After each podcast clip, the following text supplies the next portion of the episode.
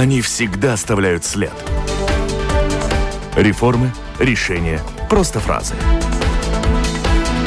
Они могут уйти в отставку, а могут войти в историю. Сегодня они – действующие лица – Здравствуйте. На прошлой неделе, 18 января, одним из заместителей президента Европарламента впервые стал представитель стран Балтии, латвийский евродепутат Роберт Зиле. Здравствуйте, Роберт Зиле у нас с вами сегодня в гостях. Роберт Зиле считает, что Европарламенту надо активнее подталкивать Еврокомиссию к решению важнейших вопросов и стремиться к выработке единой позиции во внешней политике. Какие сегодня сегодня наиважнейший вопрос, который медленно решает Еврокомиссия, и есть ли возможность добиться единой позиции не только во внешней, но и во внутренней политике Евросоюза. Вот эти темы и не только эти обсудим сегодня в программе «Действующие лица». Как я уже сказала, в ней принимает участие Роберт Зейла. У микрофона автор ведущая программы, журналист Валентина Артеменко и журналист из журнала «Диенес Бизнес» Марис Кирсон. Здравствуйте. Добрый день. Оператор звукозаписи Рейнис Будзе. Господин Зила, поздравляем, конечно, вас с этим назначением. Очень рада, что гражданин Латвии теперь занимает э, столь высокий пост. Как вы сами к этому относитесь? Что этот факт означает для вас лично и для Латвии? Paldies par šo ievadvārdiem un. Nu, es gribētu teikt, ka nākot no mazas valsts Eiropas parlamentā, protams, mēs zinām, ka no Latvijas ievēl tikai astoņas deputātas, piemēram, Vācija, Francija, Itālija. Šīs lielās valstis ir daudz, daudz lielāks skaits. Un arī tajās grupās, kurā šie deputāti nosēžās, ja tā varētu teikt, tātad Nacionālās apvienības abi deputāti, es un Dārts Melbārds esam Eiropas konservatīvu reformistu grupā, divi vienotības pārstāvi ir Eiropas Tautas partija un tā tālāk. Un faktiski iegūt no šīs grupas vai no frakcijas, tā biežāk ir vienkāršāk saprotams, iegūt nomināciju uz šo vietu, kas grupai pienāks, teiksim, manā gadījumā tikai viena. Mums ir 64 deputāti no ļoti daudzām valstīm, un ir viena iespējamā nominācija. Pēc tam ir jāpanāk bija tas, ko es minēju 18. janvārī šajās daudzos raundos un ļoti sarežģītā taktiskā cīņā šī ievēlēšana, kas ir slēgtais balsojums. Tas nav kā saimā ar atklātām balsojumiem, to balso slēgti. Līdz ar to tur ir nu, diezgan daudz tipiska politiska darba šāda vēlēšana sistēmā. Jūtos novērtēts, nu, un e, varu teikt, jā, kā jūs arī teicāt, ka no Baltijas valstīm neviens nav bijis no 2004. gada, kopš mēs iestājāmies Eiropas Savienībā. Ko tas darbs nozīmē? Nu, tas nozīmē tāds kā apmēram saimnes prezidijs kurā ir Ināra Mūrniece kā saimnes e, priekšsēdētāja, un viņai ir vietnieki, un, un arī ir tādi vēlāk tehniski darbinieki kā sekretariāts bet faktiski tie ir tie, kas organizēs um, parlamenta darbu, ieskaitot daudz ko no dienas kārtībām, arī tas, ko es jau minēju. Par, um, par uh, iespaidot Eiropas komisiju, lai viņa kā izpildvara faktiski Eiropā virza tos, vai atkal tieši otrādi nevirza tos jautājumus, kas aiziet uh, nepārāk būtiskos jautājumos, un um, izdarīt zināmu pozitīvu spiedienu uz Eiropas komisiju, kā nosacītu Eiropas Savienības valdību. Я бы хотела уточнить, вы отметили, что это было совсем непросто занять такой э, высокий пост, такую позицию, учитывая, что группа консерваторов и реформистов достаточно немногочисленна, что и тем более и страна наша невелика, евродепутатов от Латвии значительно меньше, чем от многих других стран. Вот я, у меня, знаете, какой вопрос? Но это не была разнарядка, что вот надо наконец-то из стран Балтии кого-то выдвинуть на такой высокий пост? Или вы чем-то реально заслужили тогда, чем скажите? Nē, nu es, es paskaidrošu, teiksim, mums ir 27 polijas likums un taisnīgums partijas, valdošās polijas valdības partijas deputāti. Bijušie premjeras Šīdlo, vairāki ministri arī bijušie, un skaidrs, ka viņu vēlme bija šo pozīciju iegūt. Eh, viņiem neveicās 2019. gadā. Nu, mēs zinām, kādas attiecības ir un, un Polijas valdība un Ungārijas pašlaik. Bet eh, arī tad, eh, skatoties tālāk, kurš no kandidātiem no Eiropas konservatīviem reformistiem varētu šo pozīciju arī slēgtajā balsojumā noturēt. Es diezgan daudzus gadus esmu šo grupu stiprinājis, un arī komitejā strādājot, nu, tas tiek novērtēts vienkārši, jo komitejās ir arī pavisam citi politiski uzskati deputāti no zaļajiem, no komunistiem, no sociāldemokrātiem un tā tālāk lai jūs varētu iegūt slēgtajā balsojumā šo atbalstu. Lai gan, protams, tur ir nu, frakcijas vadītāja norādes, bet slēgtais balsojums ir slēgtais. Tur neskatījās tik daudz, vai no kuras valsts es nāku, bet kāda personība es esmu, domāju. Как к этому отнеслись коллеги из Литвы, Эстонии? Мы на них всегда равняемся во всем, а тут как? Ne, es domāju, ka no Igaunijas un Lietuvas deputātiem es ļoti daudz ar viņiem arī runāju pirms šīm vēlēšanām, protams, pagājušā gada nogalē, šī gada sākumā. Un liela daļa, es domāju, ka no viņiem ļoti atbalstīja mani. Ne visi, protams, tāpat kā es esmu pārliecināts, ne visi Latvijas deputāti man atbalstīja. Tas saprotams, tie ir politiskās atšķirības, bet es domāju, ka tas ļoti, ļoti pozitīvi. Es esmu saņēmis daudz apsveikumus no Igaunijas un Lietuviešu kolēģiem. Nu, всего 14 viceprezidentов. Tas ir было всегда, да? Tas bija viss vienmēr, jo iedomājieties, saimā prezidija sastāv no pieciem cilvēkiem. Ir 100 deputāti. Eiropas parlamentā ir 705 deputāti un tas ir tieši septiņas reizes apmēram vairāk. Līdz ar to tas funkcijas, kas ir šiem prezidijam kopā ar prezidentu, nu, ir ļoti, ļoti daudz un daudz, daudz plašāks nekā tas ir. Tas sākot gan ar resursiem, gan sadarbību, gan ar Eiropas teiksim, atsevišķām valstīm, ar visu pasaules. Faktiski tur ir katram viceprezidentam ir savs portfels ar tādiem īpašiem pienākumiem, un tad ir kopīgās funkcijas, kopīgie darbi. А что касается вашей деятельности в комитете транспортном, вы ее, tas, tas paliks, jā, jautājums, ka nē, nē, es palieku ne deputāti arī, kas ir viceprezidents, protams, strādā komitejās. Man ir četras komitejas, varbūt vairāk kā citiem, um, un uh, es noteikti tajās palikšu. Es domāju, cita lieta, vai es varēšu veikt koordinātoru darbu, kas ir nu, faktiski uh, teiksim, frakcijas runas vīra darbs tajā transporta komitejā, ko es daudzus gadus esmu darījis. Nu, droši vien, ka to es nespēju veikt, jo tad jums ir vairāk laika jāvēl tai komitejas darbam. To darīs kāds mans no maniem kolēģiem no frakcijas. Мария сказала про Европарламент, спрашивать не станет, отдал мне прерогативы. Я хотела спросить тогда еще, как же работает Европарламент в условиях ковид-ограничений, все на удаленке или все-таки собираетесь? Hibrīda modelī pamatā. Oktobrī viena sesija bija Briselē pilnībā. Eh, klātienē, tā kā nu, normālos laikos, bet tā bija tikai viena sesija, jo atkal Beļģijā un Francijā visur pasliktinājās Covid situācija un pārgājis hibrīd modeli. Arī līdz februāra beigām hibrīd modelis tas nozīmē tā, ka... Jā, jā, nu, teiksim, es gandrīz visas sesijas šo vasaras beigas sākoties jau faktiski no jūlija es atgriezos tādā darbā, ka es katru nedēļu braucu. Bet bija iespējams arī attālināt strādāt, tad jūs kombinējat, un balsojumi notiek nu, faktiski planšetē. Ну, Tā вот, tad э, iPad, я- iPad я jūs varat спрашиваю, balsot хибрид, droši, а, un Этот arī планшет у manas вас vēlē- может быть в Риге, или вы с планшетом Jebkurā едете vietā, в- jebkurā едете? vietā, kur jūs В основном tiekat galā, работаете jā. в Брюсселе или в Риге? Es, es pats personīgi ļoti daudz strādāju Briselē un Strasbūrā pēdējā laikā, lielā mērā tāpēc, ka es arī kandidēju uz šo amatu. Tas bija svarīgi, bet uh, tiesīgi ir strādāt arī attālināt, ko daudzi arī kolēģi dara. dara nu, katrā valstī tas Covid situācija ir savādāka, un līdz ar to uh, piespiest visus tas ir ļoti bīstami, jo arī parlamentā katru nedēļu tiek ziņots par saslimušiem cilvēkiem Darbinieki, kas tur nu, atrodas, un tā tas ir. Nu, es arī varu teikt, ka no mana biroja Briselē nu, ir daļa ir izslimojusi. Nu, tā tas ir no palīgiem, es domāju. Скажите, с вашим избранием на этот пост означает, что латышский язык станет ну, больше рабочим языком в парламенте? Latviešu valoda ir tāpat kā visas oficiālās valodas Eiropā, visu laiku ir. Bet, protams, ikdienas darbā to latviešu valodas tulku nav tik daudz, un tad dažās nesvarīgākās sēdēs komitejās dažreiz jau var iztikt ar angļu valodu, tad viņi nav, jo visu nevar nosegt. Tas nozīmē, būdam man kā viceprezidentam, plenāra sēdes tiek, vai visi viceprezidenti vada plenāra sēdes, jo prezidents nevar viens pats novadīt visas plenāra sēdes. Tātad es arī rotējošā kārtībā vadīšu un vadīšu latviešu valodā, vismaz tās daļas, kas ir ar politisku svaru. Un, um, Faktiski tas nozīmē, ka nu, latviešu valoda tiks dzirdēta daudz, daudz biežāk nekā iepriekš. Līdz šim es esmu bieži pārstāvējis uh, frakciju vadītāju sanāksmē, tas saucās prezidenta konferences kā grupu līderi vai frakciju līderi prezidenta, kas ir vēl tikpat svarīgs formāts.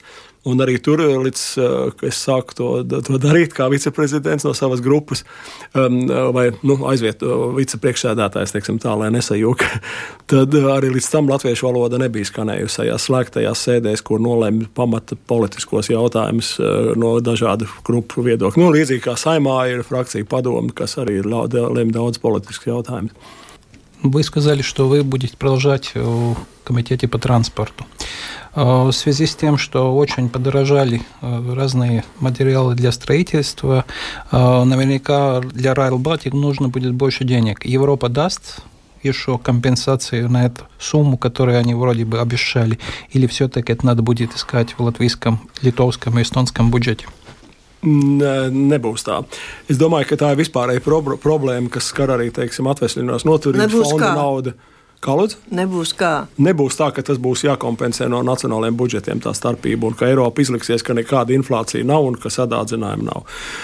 Tātad, kā tas strādā? Faktiski bija svarīgs šī gada, nu, pagājušā gada sākumā, februārī, janvārs, beigas, februārā, apmēram gada atpakaļ, pabeidza septiņu gadus uh, regulu par septiņu gadu budžetu tieši šiem liela mēroga uh, transporta projektiem. Tas saucās Savienojot Eiropu finanšu instruments kurā bija vairāk kā 20 miljardi eiro naudas. No kura, protams, arī Rail Baltica ieviesēji pretendē. Tur ir tenderi. Tur nav tā, ka iezīmēts Rail Balticam tik un tik, bet uh, viņiem ir vairāki tenderi šo septiņu gadu laikā. Es domāju, būs kādi 5, 6 tenderi, un ne visas valstis izmantos savas iespējas. Un, tā kā cīņa tur būs, cik daudz naudas dabūs un vai būs grozījumi septiņu gadu Eiropas Savienības budžetā, to mēs šodien nezinām. Bet pilnīgi skaidrs, ka ne Latvija, Igaunija, Lietuva var par šīm izmaksām pabeigt pieaugušām Rail Baltica tā, kā tas bija plānots.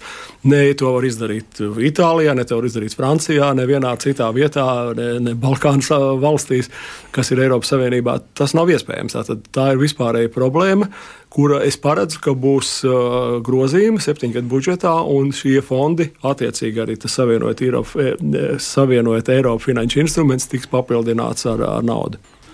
Следующий вопрос тоже насчет инфляции. В Европе тоже, как в Латвии, есть инфляция. Нужно ли что-то делать Европейскому центральному банку, или все-таки это опять остается в рамках национальных правительств? Uh, nu, Eiropas centrālās banka visu laiku izjūt spiedienu no politiskā līmeņa uh, par to, ka viņi joprojām veido tā ekonomistu valodā runāt ekspansīvu monetāro politiku. Ko tas nozīmē? Uh, viņi, iz, nu, varētu teikt, nu, ne, ne gluži drukā naudu, bet viņi uzpērk valstu vērtspapīrus kas nozīmē, ka valstīm, kurām ir liela valsts parādi un kuras joprojām izlaiž jaunas parādus ir, un pārfinansē vecos, nu, ir viegli diezgan tikt galā ar zemiem interešu procentiem. To dara Itālija, tīpaši un vēl vairākas valstis. Bija spiediens uz, uz Eiropas centrālo bankas vadību, Lagardas kundzi, lai uh, šī politika tiktu izbeigta. Pamatā tas nāca no Vācijas un dažām Ziemeļ-Eiropas valstīm. Pašlaik uh, šis kurs nav maināms. Līdz ar to skaidrs, ka spiediens uz inflāciju ir. Tas ir viena daļa, bet, protams, ir arī kas inflācija Eiropā ietekmē. Ietekmē tas, ka nu, šīs Covid sekas un arī ekonomikas atjaunošanās Ķīnā un daudz kur citur un, uh, rada lielu pieprasījumu uz energoresursiem. Tur ir daudz faktori, kas ietekmē šo inflācijas, bet viena no nenoliedzu ir Eiropas centrālās bankas monetārā politika. Cik ilgi viņi tā varēs turpināt, jo ASV centrālā banka un Anglijas centrālā banka sāk piebremzēt. To, lai inflāciju piebremzētu, bet Eiropas centrālajai bankai, kas operē teiksim, ar eiro, eiro naudu, ko mēs arī katrs lietojam šodien, eiro zīmes, Nu, jāsaprot tas, ka ir ļoti dažādas Eirozonas valsts. Ir tāda kā Vācija, kur gribētu, kurai ļoti nepatīk inflācijas līmenis 5-6%, kas nozīmē, ka jūs no uzkrājumiem faktiski cilvēki zaudē naudu.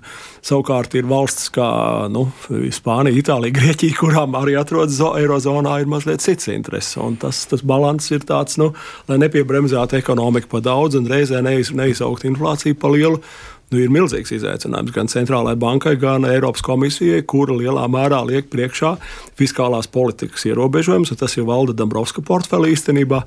Viņam ir jānāk šo pavasaru, tad orientējoši aprīlis, maijs, eh, Eiropas komisija ar to, kā viņi redz pēc Covid laika atgriezties pie mūsu slavenajiem rāmjiem. 3% budžeta deficīts, 60% uzkrātais parāds, valsts uzkrātais parāds no iekšzemes koprodukta un tiem rādītājiem, kas pašlaik nestrādā. Skaidrs, ka kaut kāds plāns nav izdarāms vienā brīdī. Bet eh, nu, ir kaut kāda vairāku gadu garumā, kaut kāda grozījuma šajā likumdošanā jāveic, un Eiropas komisijai jānāk ar priekšlikumu. Pavisam дріз. Если можно понять, то пока, значит, э, Европейский центральный банк ничего не будет делать, это так, как будет, так оно и есть. Но, по крайней мере, то, что есть разные два лагеря в Евро европейском зоне, где одни э, Германия, скажем, которая хотела, чтобы инфляция возвратилась не, не больше там 2-3%, и наоборот, что Испания, Италия, которая живет за счет того, что они может легко перефинансировать свой государственный долг, они согласны, что это так, там инфляция до 6-7%. А интерес Латвии тут какой? Nu, Latvijas valsts intereses ir tā, ka saprātīgi tērēt, neatpalikt no. Es nesaku, ka mums jāsasniedz Itālijas līmenis ar 150% parāda no iekšzemes koprodukta. Latvijai ir no 50 nedaudz pāri pašlaik. Skaidrs, ka tas nav ceļš, bet izlikties pa ļoti lieliem vanagiem un izbeigt to, ko, ko saprot, ka Latvija tur nevarēs nobremzēt. Ne visi trīs kopā ar Igauniju un Lietuvu, Nīderlandes jaunā valdība, kas bija ļoti vanagi tādā fiskālajā politikā. Tur arī viss ir nomainījies pēc vēlēšanām. Vācijas valdība arī nav īsti skaidrs, kā viņa mazliet līdz ar to mums izlikties par tiem, kuriem saka, ka mums jāsajož budžetā josta. Kaut gan mēs esam krietni nabadzīgāki nekā uz iedzīvotāju ar IKP nekā Itāļi vai Spāņi. Nu, es nezinu, vai tas ir pareizais rēķins, jo galu galā Eirozonas naudas zīme ir viena, viena, tā, viena un tā pati visā lielajā Eiropā. Un no tā, ka mēs uh, prasīsim un paši mēģināsim netērēt, citi tērēs uh, kopumā globālajās finanšu tirgos eiro valūta kā tāda tiks novērtēta nu, kā kopumā, nevis tāpēc, ka Latvijā ir ļoti cieša fiskālā политика. Un te ir tās domstarpības, kas man ik по брīdim гадās ar финансовым министром. Ну, хорошо, я понимаю, что разногласия в Латвии есть. Не надо здесь, значит, зажать ремни, по крайней мере, ничего не делать, пока другие делают. Но есть уже такие страны, как Польша, которые, скажем, с 1 февраля снижает НДС для продовольствия 0%, для энергоресурсов с 20 до 8%. Надо что-то Латвии в этой системе делать, и еврозона, и, скажем, Польша, как, э, скажем, очень большая фабрика, она же может тоже вывести из этой еврозоны очень крупные суммы денег. Nu, man viedoklis bija līdzīgs kā ekonomikas ministrs Vitsenbergs. Mēs ilgu laiku virzījām palīdzību energoresursu ziņā pazeminātās PVN likmes.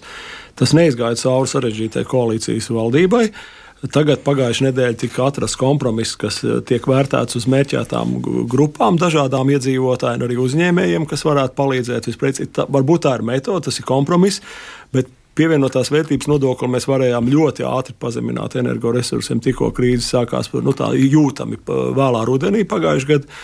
Un tas, manuprāt, būtu devis ātru rezultātu un būtu gājis uz priekšu. Nu, acīm redzot, finanšu ministrijas pozīcija bija tā, ka labāk ir jā, palīdzēt katrai atsevišķai grupai. Arī politiskais aspekts, manuprāt, tur ir. Kāpēc? Tāpēc, ka to iedzīvotāji, ja tas tiešām palīdzēs, tā palīdzība tur ģimenēm, bērniem, tur vientuļiem pensionāriem un tā tālāk. Vybaronas devetam. Nu, nu, jā, nu, tas varēs palīdzēt precīzāk nekā pazemināts PVN, ko, protams, visi sajutīs rēķina samazinājumā.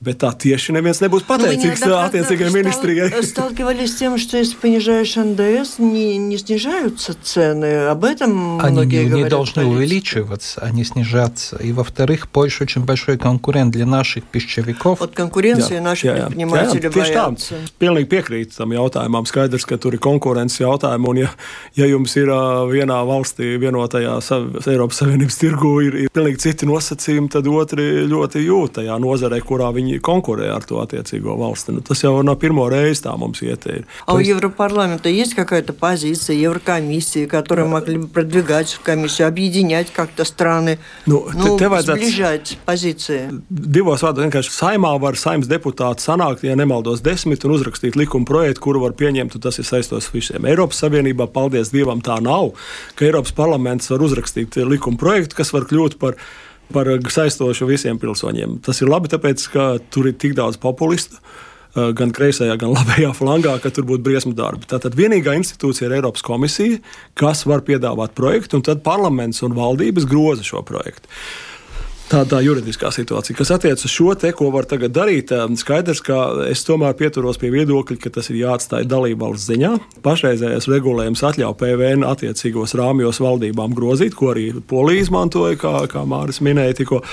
Tā kā es domāju, ka mums pašiem ir jāatrod metode. Tā cita lieta, ka mums ir smaga koalīcijas valdība Latvijā, un mēs diemžēl esam manā skatījumā gan ar greizsirdības tendencēm, gan tuvojošās vēlēšanas un tam līdzīgi, kas tomēr, manuprāt, kavē pieņemt šo lēmumu laikā un ar labāko iespējamo rezultātu.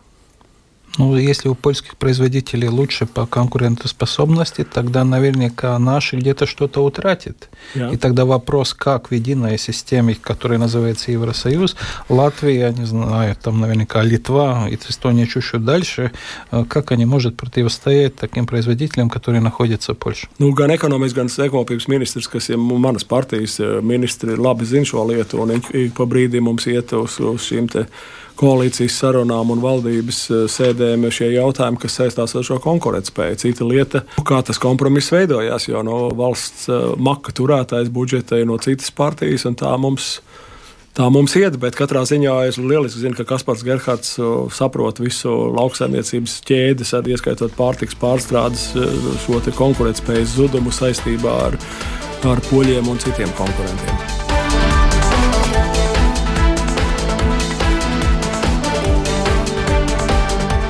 Напомню, вы слушаете программу «Действующие лица». В ней сегодня принимает участие заместитель президента Европарламента Роберт Зила. И в продолжение я хотела бы вас спросить.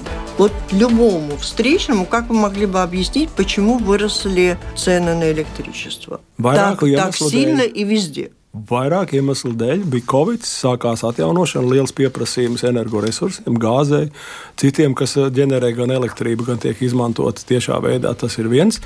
Otrs neapšaubāmi tirgus, eh, agresīvas rīcības dēļ, tur ir daudz spekulatīvu manā skatījumā darījumu. Un trešais, bez šaubām, kas attiecas uz, uz Eiropas Savienību, ir Krievijas, eh, domāju, taktika un stratēģija izmantot šo situāciju un pastiprināt vēl vairāk ar gāzes piegādēm Eiropā, kuras ir ļoti, ļoti, ļoti zemes šogad, kas rada paniku Rietumē Eiropā ir īpaši, un kas, protams, izraisa gāzes tirgu papildus spiedienu, kas ir, eh, nav, nav tīrs tirgus elements. Но все-таки непонятно, что сделала Россия, что у нас выросли э, цены. Krievija neiepumpēja šo ziemu Vācijas un citās gāzes krātuvēs, kas pieder kontrolē Krievijas Gazpromam un faktiski, kas pašiem pieder krātos. Mūsu Inčukalns pieder tagad citiem akcionāriem, kas jau ir solis labāk un kas ir piepumpēts salīdzinoši labi. Citas gāzes krātuves bija pie, piepumpētas ļoti zemā līmenī, kas izraisīja Un tas, ka Krievija joprojām nepumpē tajā apjomā, ko viņi varētu pumpēt, pēc pieprasījuma, uzturot paaugstinātu cenu, tas ļoti ietekmē gāzes cenu pieaugumu, līdz ar to visu citu cenu pieaugumu energosektorā Eiropā. То есть, учитывая, что отношения у Европы и Соединенных Штатов с Россией достаточно плохие на данный момент, и перспективы их улучшения пока мы с вами не видим, это означает, что цены будут продолжать расти, Или, может быть, эти цены сыграют какую-то роль в перемене этих отношений? Es domāju, ka ziemas sezona Eiropā tiek izmantot, un vispār ziemeļu puslodē tiek izmantot kā papildus spiediena elements. Un uh, vajadzētu ar apkursu sezonas beigām šis tam mainīties, cenām piebremzēties, bet gaidīt, ka viņas atgriezīsies 2020. gada līmenī, vai kad bija pilnīgi cita situācija dēļ Covid, es neticu. Un arī tas, ka Eiropas zaļais kurs kurš pašlaik ir iesniegts Eiropas parlamentā un visām valdībām ar 13 tiesību aktiem no pagājušā gada vasaras, bet nav vēl pabeigts. Tagad būs šogad būs intensīvs darbs pie tā. Tur ir tādi elementi iekšā, kas neapšaubām var sadārdzināt energoresursus cenas vēl vairāk, ja tas netiks labots Цены на топливо, электроэнергию становятся все выше, но все-таки у каждой страны, в том числе Евросоюза, ситуация как бы разная. У южных стран меньше проблем, у северных Nē. нам надо платить еще за тепло. Все Nē, bet tā? Spānijai ir vajadzīgi kondicionieri slēgt vasarā. Ir tas, kas mums nav jāsaka. Nē, Spānija ir lielā panikā. Es domāju, ka Spāņu sociālistu valdība bija rudenī tie, kas viskaļāk brēca, ka vajag kopīgi iepirkt gāzi un tam līdzīgi, kas nav iespējams. Nu, tam nav jēgas, nu kā mēs varam iepirkt gāzi kopīgi ar Spāņiem, ja mums nekāds savienojums nav. Kā mēs viņu tur tāpat viņi glabājās Viņšu kalnā. Mums, mums ir uh, savienojums ar uh, Lietuvu, Igauniju, Somiju. Vēl cerams, ka šogad beigās būs Polijas-Lietuvas savienojums ar gāzes vadu, un, un poļiem ir liela sašķinātās gāzes termināls. Parādās nu, tāds kaut kāds mūsu sadarbība Baltijas jūras teiksim, ietekmē, bet mēs nevaram Eiropas līmenī uzskatīt, ka kaut kāda, tā kā Spāņi bija ļoti panikā lielā no energoresursu cenu pieaugums. Visvairāk gandrīz rudens pusē. И ухудшается уровень благосостояния доходов людей, потом вы говорите, цены будут только расти. Это означает, что людям... Es teicu, ka viņas nebūs tik zemas, kā bija tajā laikā, kad gāzes cenas bija ļoti, ļoti zemas salīdzinoši ar tagadējām. Tik zemas viņas droši vien vairs nebūs. Un ir jāmaina daudzām valstīm savs energoportfelis. Un tā skaitā Latvijai ir energoportfelis. Nu, energoportfelis. Nu, katrai valstī jūs redzat, cik daudz mums ir daudz heisu elektrībā saražoļu. Vairāk kā 50% ar kopā citiem atjaunojumiem mm. resursiem. Mums ir divi teci lielie, kas kurina gāzi. Nu, tas ir, un tam mēs pērkam vēl elektrību, tad, ja mums vajadzētu no citurienes.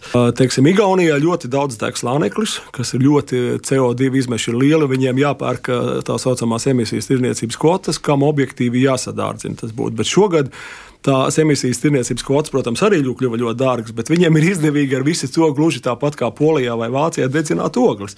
Un faktiski ar šo politiku mēs ar tām emisijas tirniecības sistēmu faktiski pat radām situāciju, ka šo ziemu vairāk būs piesārņojuma no enerģētikas iegūst kopumā Eiropā ļoti daudz, un īpaši Vācijā, kur aizslēdz atomelektrostacijas.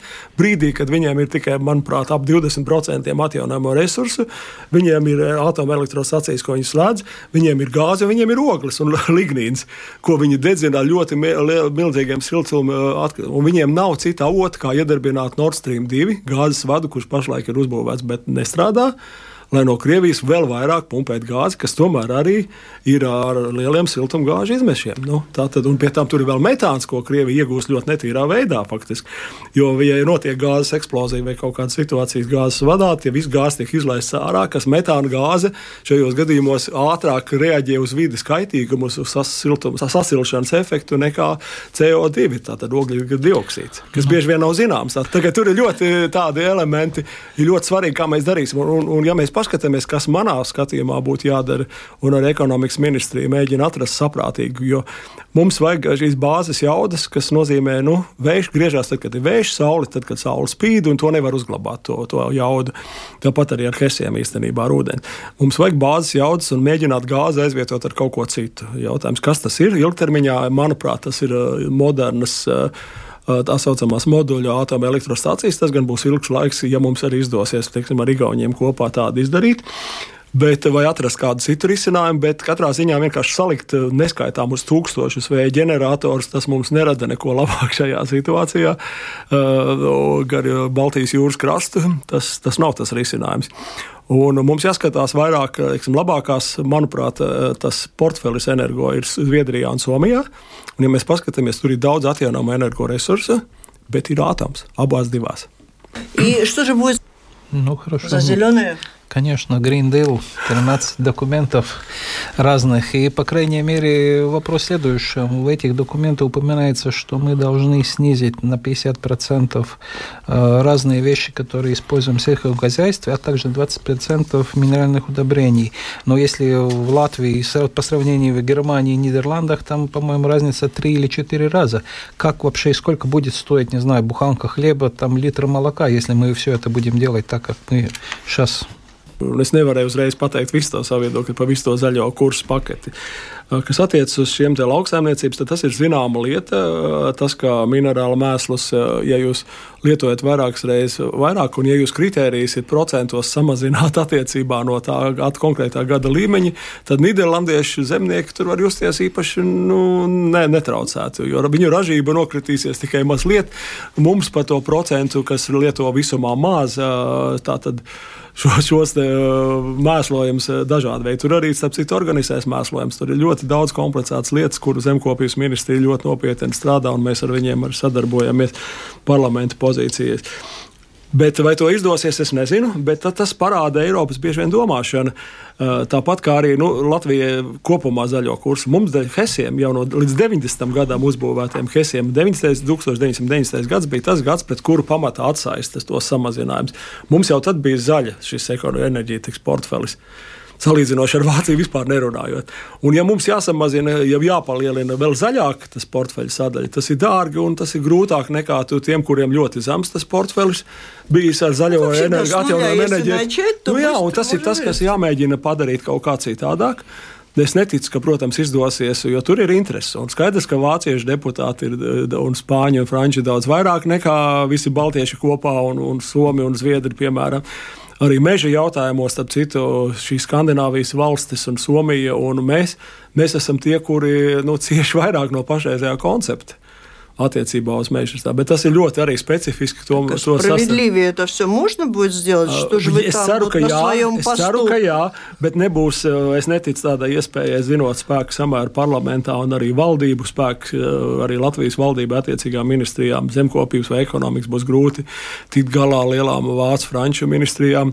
Es ceru, ka var uzlabot, bet nebūs tā, ka uztaisīs, ka teiksim, minerālu mākslas lietojums nevis par 20% mazāks, bet par tik un tik есть kilogramiem vai, ce- vai, vai, vai uz vienu hektāru. Tā nebūs, diemžēl. То есть нас накажут за то, что мы уже преуспели и где-то впереди Европы всей Jā, шире. daudzos gadījumos. Jā. Да. И теперь за то, что наши политики так Я. себя вели, наши Kādā veidā предприниматели, вели? ну как, способствовали тому, чтобы мы выполняли все эти предложения со стороны Европарламента и Евросоюза быстрее всех э, других. Nu, tā nav. Nu, tā. Tad, kad mēs stājāmies Eiropas Savienībā, protams, daudz kas bija savādāk, bet skaidrs, ka mums bija jāizdara ļoti daudz visā darbu, lai mūs uzņemtu Eiropas Savienībā.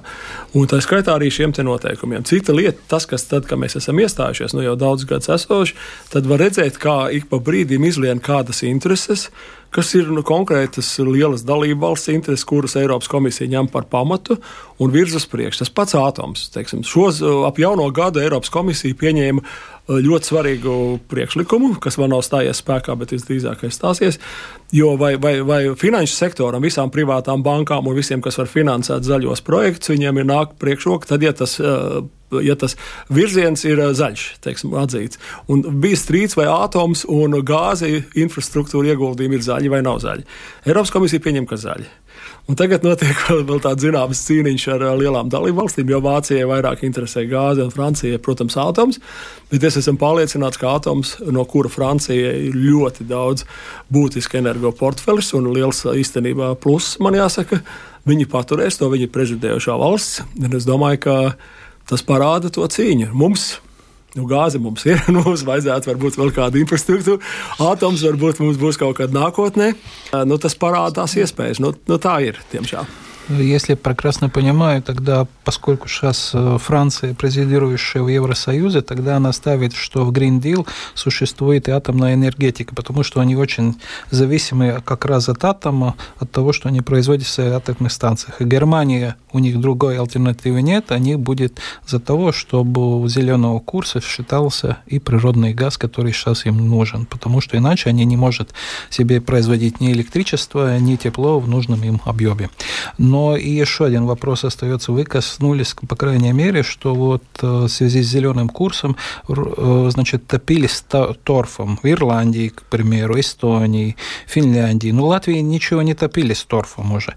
Но, по крайней мере, весь всю отрасль торфяную наказали, сказали, что после 30-го года они вообще жить не в состоянии. Да? И, значит, сказали, что банки их кредитовать не должны. По крайней мере, никто не знает, как без торфа вырастить э, саженцы.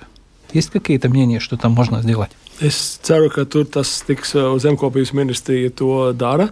Jo skaidrs, ka Latvijas kūdra sen netiek dedzināta, cik es zinu, es nezinu, kurā laikā beidza to dedzināt. Jo kādreiz bija tāds kūdras brikets un tam līdzīgs. Uh, bet uh, tas tiek izmantots īstenībā zaļiem kursam. Uh, tā kā, tā kā jautājumā jau tika pateikt, meža jaunaudas at, atjaunos. Tas ir liels eksporta tirgus un, un to uzskatīt par nu, ka, ka tas būtu jāuzskata kā tāds nezaļš bizness. Tas ir vienkārši ļoti, ļoti, ļoti tūredzīgi un muļķīgi. Es domāju, ka tur argumenti ir. Un, un es ceru, ka tur varēs kaut kādā veidā, ja, bet vairāk to var izdarīt droši vien. Valdību pusē, kurā ir vairāk profesionāla iedziļināšanās nekā parlamenta pusē, kur ir ļoti daudz, kā jau teicu, populisma un arī nezināšanas bieži vien ļoti daudziem deputātiem un uh, saprast mazās Latvijas problēmu ar kūdru, kuru neizmanto dedzināšanai, tur maz kam ir interesi. Bet es domāju, ka valdības pusē to var izdarīt padomus pusē. Vēl. Вы говорили, что как раз все козыри у нашего правительства, но, по крайней мере, этот торф нужен, и, кстати, той же самой Германии, где производят саженцев для капусты, для, не знаю, для помидоров, для огурцов и тому подобное. Для того же, той же самой Нидерланды они нужны. Так что вроде бы и нам хорошо, и им хорошо. Может быть, это все-таки можно как-то сделать так, что они услышали то, что если не будет торф, это непонятно, в чем это все растить. Es, es pilnīgi piekrītu, un es domāju, nu, mēģināsim arī parlamentu pusē šo vēlreiz uh, darīt. Bet Nu, diemžēl mēs nespējam nosegt arī lauksaimniecības komisiju, kurā mums, diemžēl, nav neviena deputāta pašlaik no Latvijas. Mums ir kolēģi no Igauniem un Lietuviešiem, tad mēs mēģināsim kaut kā šo situāciju. Bet nu, purvu gadījums, cik es zinu, vairāk ir Latvijas izteikti.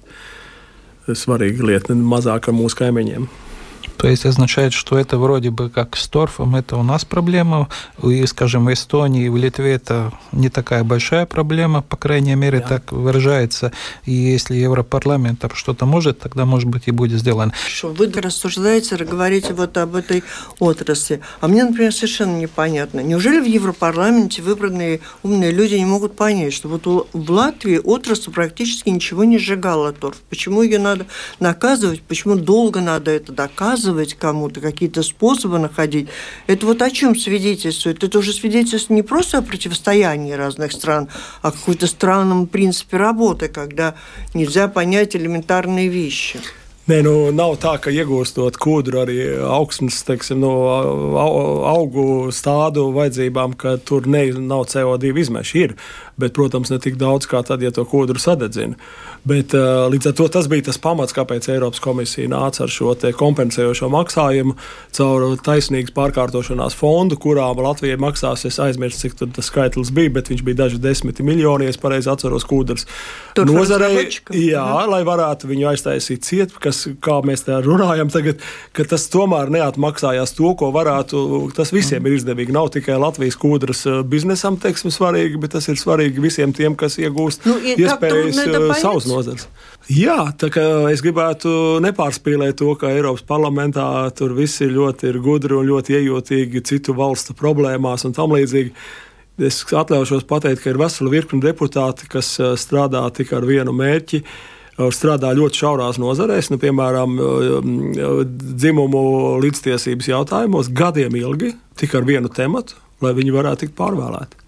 Un tad mums rodas, paldies Dievam, rezolūcija līmenī, nevis likuma līmenī. Visādi brīnumaini projekti, tur, ko tik pa brīdim pieņem. Kā atsevišķa nodokļu sistēma jādara pēc dzimumiem un там līdzīgi. Вы как раз коснулись налоговой политики. Европа может ввести какой-нибудь общий налог, который как раз пополнит европейскую казну, Jā. а не нежели члены государственный бюджет?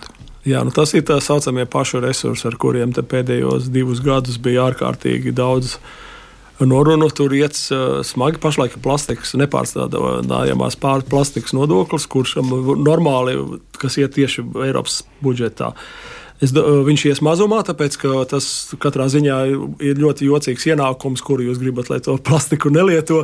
Tas nozīmē, ka jums nebūs arī ienākuma Eiropas Savienības kopējā budžetā. Pašlaik ir vesela virkne digitālais nodoklis, kas domā, ka aplikt lielos milžus Amazon, Google un visus pārējos amerikāņu ar nodokli, kas arī ietu tajā kasē. Tad ir paredzēts uh, nosacīti nodoklis, bet um, emisijas tirniecības sistēmas ieviešana ēkām, arī jūsu radiomājai, arī jūsu mājai vai dzīvoklim no siltumizmešiem un arī jūsu personīgajam transportam. Gāzes un es atvainojos, degvielas uzpildes stācijas būs spiestas pirkt emisijas tirdzniecības kvotas, kas no, nepārprotami sadādzinās privāto transportu. Tas ir pašreizējais projekts, kuru noteikti tādā formā nedrīkst apcelt. Kāpēc? Šeit ir vēl viens uh, diskriminācijas elements, jo skaidrs, ka ir valstis Rietumē Eiropā, kas ir turīgākas, kurā var ātrāk pāriet uz elektrotransportu, un mājokļi ir tomēr labāk izolēti, siltuma efektīvāk, ne tik daudz. Ja viņiem būs jāpalīdz ar sociālo Eiropas klimata fondu nu, kompensēt iedzīvotājiem, mājasēm, ģimenēm, tad viņiem varbūt jāpalīdz būs 10% sabiedrības. Mums un arī dažiem mūsu tuvākajiem kaimiņiem un Balkānu valstīm būs varbūt 50% vai 60% mājsaimniecībām jāpalīdz, jo mūsu mājokļu fonds ir sliktāks nekā tur rietumos. Parks, autoparks ir sliktāks. Tas nozīmē, ka tās cenas vienkārši augs straujāk dīzelim un, un, un benzīnam. Nu, tā var sakot, šī situācija, kā pašlaik ir pielikta, ir vēl viens piemērs tā nedrīkst pieiet uh, likumdošanas projektiem no Eiropas komisijas puses. Когда это будет известно? Какие... Nē, mēs tagad šogad strādāsim, jo es ļoti ceru, ka tas viss tiks pabeigts šī gada laikā. Mainīts, grozīts gan parlamentā, gan padomē, un tad tam tekstam par katru no šiem tiesību актiem jākļūst vienādam šī gada laikā. Es ceru, ka tā arī tas būs. Конечно, я бы хотела попросить вас, как экономиста, оценить экономическую ситуацию в Латвии, ее перспективы. Наши наши приоритеты, сильные стороны и слабые? Es domāju, ka būs uh, Latvijas ekonomikai būs zināms atticinājumi, bet visumā mēs būsim labā stāvoklī nu, pēc kāda laika. Būs vairākiem uzņēmumiem jāizdara smagi, kā es teicu, strateģiski lēmumi. Tas uh, izmaksas, izmaksas jautājums ir kā iegūt investīcijas, aizdevumus un citādas atbalsta formas. Tas ir tas svarīgākais uzņēmumam. Viss būs normāli, nodarbinātības līmenis stabilizēsies. Es ceru, ka Covid šogad arī noņemsies kā karstais jautājums. Es vairāk esmu racionāls optimists par nākotni Latvijas ekonomikai nekā pesimists. В Европарламенте в Брюсселе работают уже два человека из Латвии, которые представляют Латвию на весьма высоких постах. Это господин Домбровский, и теперь господин Зила. У вас есть план планы уже вас двое. Там за Латвiju лишний раз слово молвить. Naši vienmēr, vienmēr tieši vai netieši, bet eh, kā jūs dzirdējat arī no tām, ko mēs šodien runājam, aiz katra it kā šī te, eh, visas Eiropas likuma vai projekta ir redzamas Latvijas intereses vai tieši otrādi Latvijas eh, diskriminācija Нетиešā вейdā, bet to es labi apzinos un to es darīšu. Спасибо, на этом завершаем. Ну, пожелать можно только одного, чтобы из 14 портфелей, из которых предстоит вам выбрать или вас выберут к выполнению задач одного из них, чтобы совпали ваши интересы, ваши цели с тем портфелем, который вам должна будет поручить президент Европарламента. Спасибо. Это была программа «Действующие лица». В ней приняли участие евродепутат Единственный первый стран Балтии вице-президент Европарламента Роберт Зейле. В программе принимал участие также журналист Марис Кирсонс. Программу провела Валентина Артеменко, Латвийское радио 4, оператор звукозаписи Рейнис Будзе. Всем спасибо, удачи. До встречи. Всего доброго.